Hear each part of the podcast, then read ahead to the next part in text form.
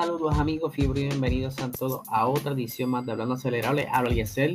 A los que no vieron el episodio de Boxstore el día de ayer, date la vuelta por aquí por nuestro canal de YouTube de PR Racing Sports para que vea que fue un episodiazo. La pasamos súper. Muchísimas gracias a todo el corillo que se conectó ayer y le compartió con nosotros. Así que dale para allá para que se disfruten de ese episodio. También quería disculparme porque el audio del episodio de ayer pues, tuvimos unas pequeñas dificultades técnicas. Eh, cuando tuve que comenzar a grabar por segunda vez el episodio, la consola donde yo trabajo pues se agotó, la conecté a la corriente y aparentemente esa corriente fue lo que afectó el audio. Eh, fue lo que concluí porque no, no vi otra cosa distinta que hubiera hecho. Pero nada, si lo quieren escuchar bien, tienen que escucharlo en YouTube porque se escucha un poco mejor que aquí en formato podcast.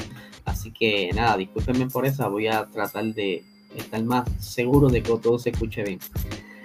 Pero vamos a arrancar, ¿verdad? Ustedes saben que han habido en estos días muchos movimientos, tanto los equipos como los ejecutivos de la Fórmula 1. Y hoy quería hablarles sobre eh, un movimiento que es bastante importante dentro de lo que es la Fórmula 1 y quiero eh, aquí ¿verdad? decirles que estoy hablando de la encargada jefa del marketing de la Fórmula 1 que abandona su puesto luego de cuatro años y medio en el puesto.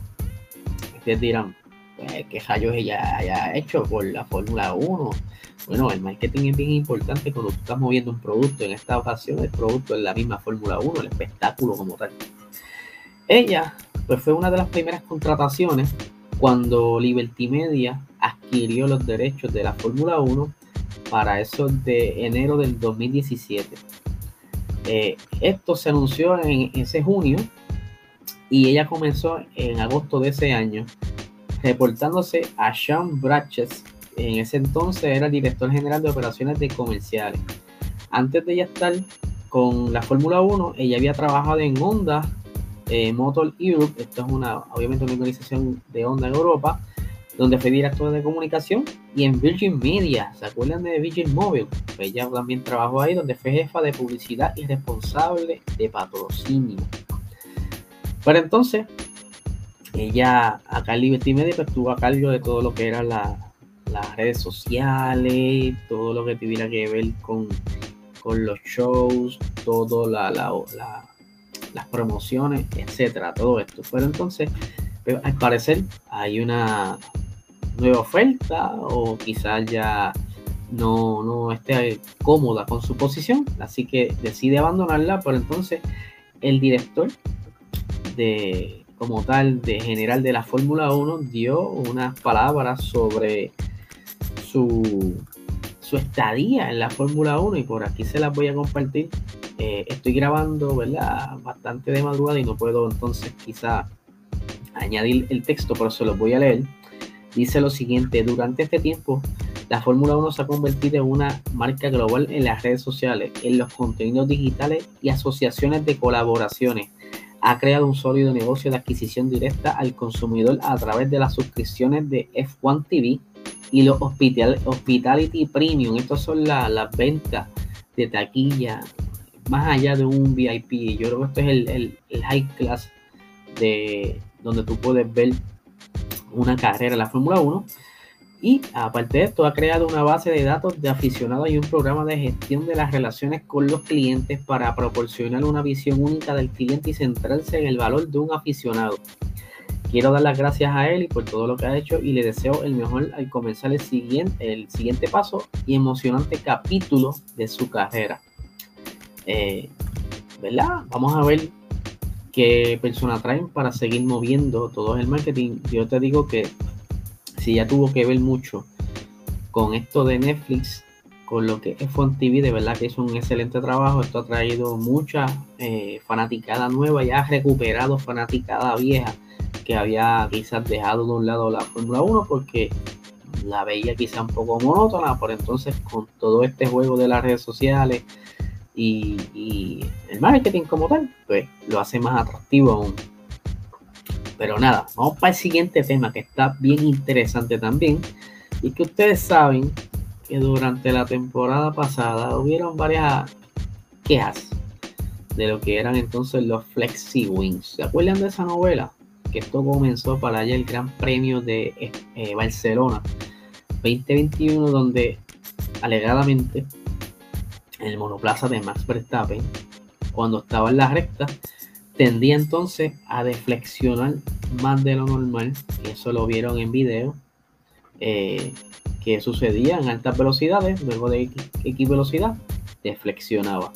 Aunque este alerón trasero estaba pasando todas las pruebas rigurosas de la FIA, incluso luego que comenzó esta novela de los FlexiWing, ellos reforzaron estas pruebas añadiéndole más, eh, esto lo miden ellos en newtons, y ellos pues le aplicaron más fuerza a, esta, a estos alerones para ver que todo estuviera en orden.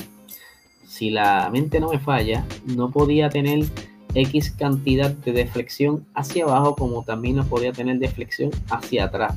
Y creo que era en cuestión de grados.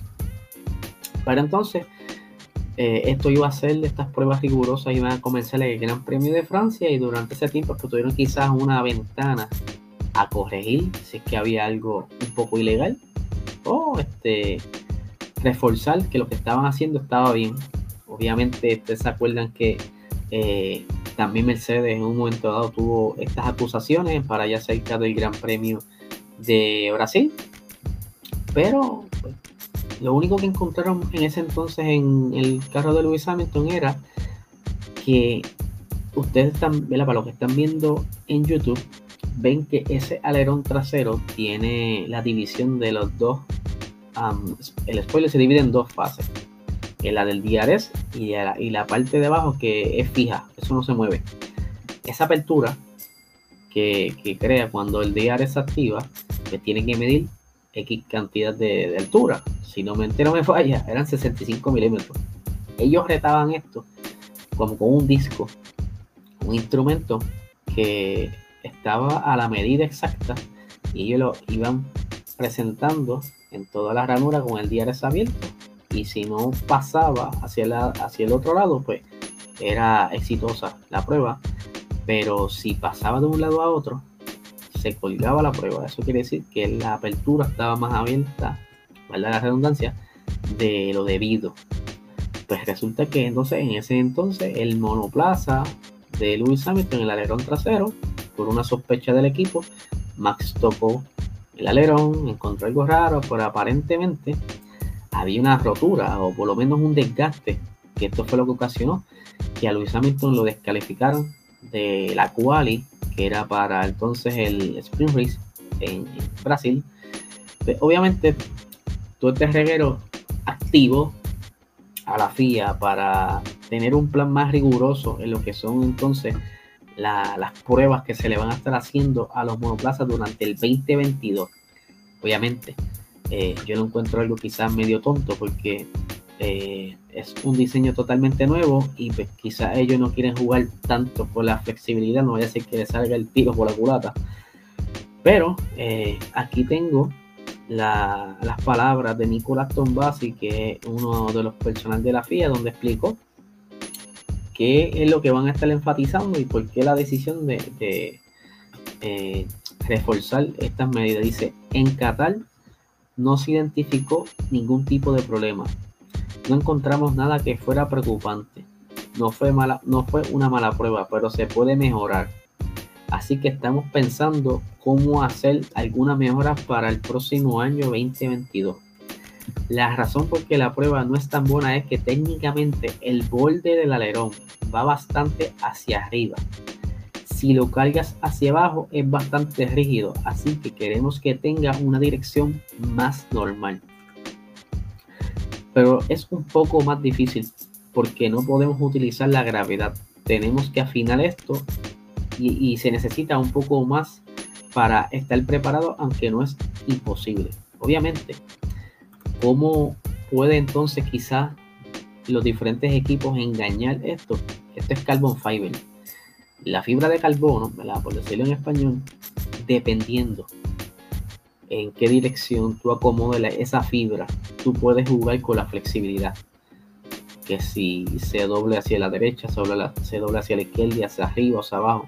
Eh, es un, básicamente una artesanía lo que hacen con el, fiberglass o, la fibra de carbón, perdón, el carbon fiber, eh, en estos carros, porque ellos juegan para que sea duro pero liviano a la vez, que donde tengan que deflexionar deflexiones y pues juegan con todo esto.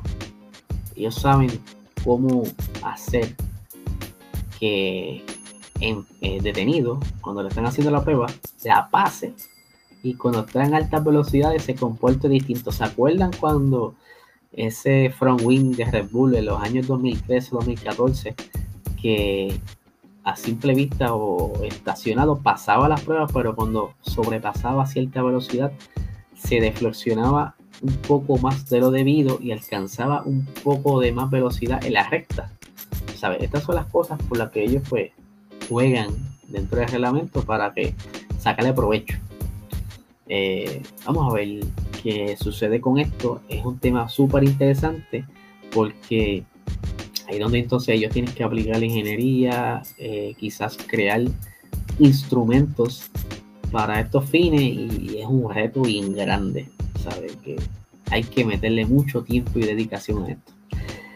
Pero vamos a ir cambiando al tema principal. Que lo tienen aquí en el título, y es que Mercedes está apostando en su próximo monoplaza, o sea, en ese motor, esas modificaciones que van a traer porque saben que luego de lo que hagan ahora en el 2022 se queda congelado y no pueden hacer más nada, no pueden hacerle upgrades a esos motores porque quedan congelados.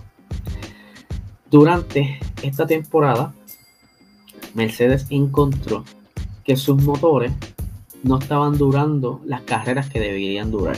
Un motor normalmente le pudiera durar de 6 a 8 carreras en un ambiente, o sea, en unas condiciones perfectas, pero para mí fue el llevar ese motor quizás a los límites por estar peleando por ese campeonato desde el inicio de la temporada, pues el estar constantemente siendo maltratado, pues la vida útil bajaba demasiado rápido y el, ya la cuarta carrera de ese motor ya no tenía la potencia inicial de cuando era nuevo.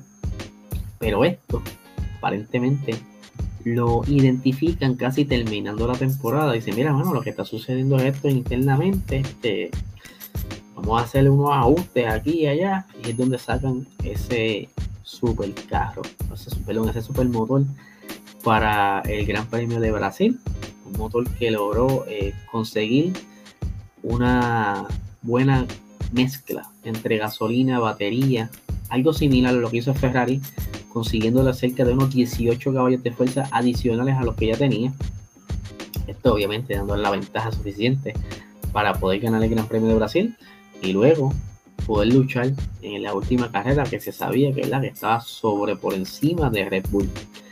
Pero ellos, eh, estos, estos motores son turbo, o sea, son turbocharge, eh, por decirlo en inglés, por la combinación para poder bajar el cilindraje y tener la misma potencia y poder entonces jugar con el sistema híbrido.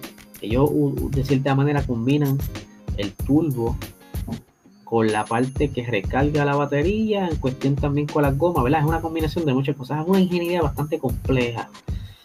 Pero Mercedes siempre ha encontrado esa, esa esquinita donde ellos saben sacarle el provecho al turbo. ¿Cuál es el problema con los turbos en los carros? lo que le llaman el turbo lag. Es el, tiempo que tarda en cargar esa turbina para que entonces haga el delivery de la potencia extra que hace un turbo. Y eso lo vas a encontrar en la fiebre, eso lo vas a encontrar donde quiera que haya un turbo. El problema del turbo lag siempre es un problema, lo que le llaman el, el delay, el, el retraso de carga. Pues entonces, Mercedes sabe que para el 2022 tienen que empujar toda la ingeniería posible en ese motor porque sabe que es clave, como aparente todo va a ser casi igual en la aerodinámica, pero pues la diferencia sería el motor, donde eh, en, este, en este punto de diseño, eh, ustedes saben que James Allison era la estrella de ese equipo, pero eh, cambiaron los papeles y pusieron a Mike Elliott a cargo de lo que era la, responsabilidad de James Allison, pero para este proyecto James Allison fue el tutor, o sea, estaba detrás de todo el diseño de la mano de Mike Elliott para entonces conseguir todas esas áreas de oportunidades para poder eh, sobrellevar este motor a los límites ellos ya saben que pueden jugar con los mapas, un mapa agresivo. Tenían el problema de cómo combinar la gasolina para que entonces hiciera el juego con el turbo y la parte híbrida, que fue lo que consiguieron al final. Pero entonces ellos van a apostar ahora a un diseño que, tiene, que van a estar eh, básicamente experimentando, por decirlo así, con el turbo. Ellos quieren jugar con lo que son los ejes. Dentro de ser de esos turbos, ellos tienen como unos ejes eh, a, cierta medida que si ellos juegan con la distancia pueden tener un mejor delivery.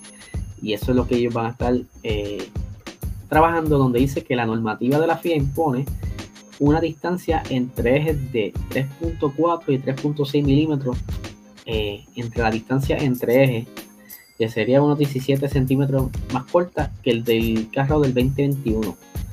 Pero uno de los retos de ese carro es el efecto suelo, o sea, lo que estamos hablando todo esto de, que el diseño es un poquito distinto a lo que era ellos estaban acostumbrados, pues será este reto. En cuestión también con los diferencial del carro y todo esto tiene mucho que ver. Pero ellos son unos artistas, son unos alemanes. Ellos, el diseño de motores es lo que ellos se dedican desde hace muchos años.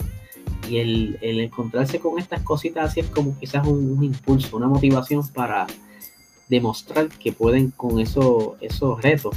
Y el, y el, y el entonces este nuevo eh, Supercharge o este nuevo turbo que van a estar probando ahora en esta temporada será quizá la, la pieza clave para ese W13 que le hace muchísima falta para que entonces Lewis Hamilton entre en el juego de poder batallar nuevamente por el campeonato. Y obviamente la idea de ello es que Luis Hamilton no pase mucho trabajo, que se le haga un poco más fácil el poder eh, ganarle a Red Bull, porque Red Bull obviamente tiene que estar planificando también sus armas letales para esta nueva temporada, así que vamos a ver qué sucede. Yo creo que Mercedes va a lograr a lograr combinar ese motor como ellos quieren poder sacarle el provecho al turbo junto con el sistema de batería y eh, el sistema de combustión en la gasolina. Ustedes saben que ahora vienen con ese sistema nuevo de etanol, con todo ese que es 90% menos eh, carbon algo así era. Eh, Súper interesante de verdad. Mercedes logró hacer el mejor motor híbrido ellos han dominado la era híbrida y yo no creo que sea esto un, un ladrillo que le, que le haga tropezar en el camino, no, no creo. Yo creo que ellos van por más y lo van a lograr. Eso es lo que yo pienso. Así que nada, gente, espero les haya gustado este episodio. Discúlpenme nuevamente por el episodio de ayer, que estaba el audio medio dañado. Pero nada, aquí estamos de nuevo y que tengan un excelente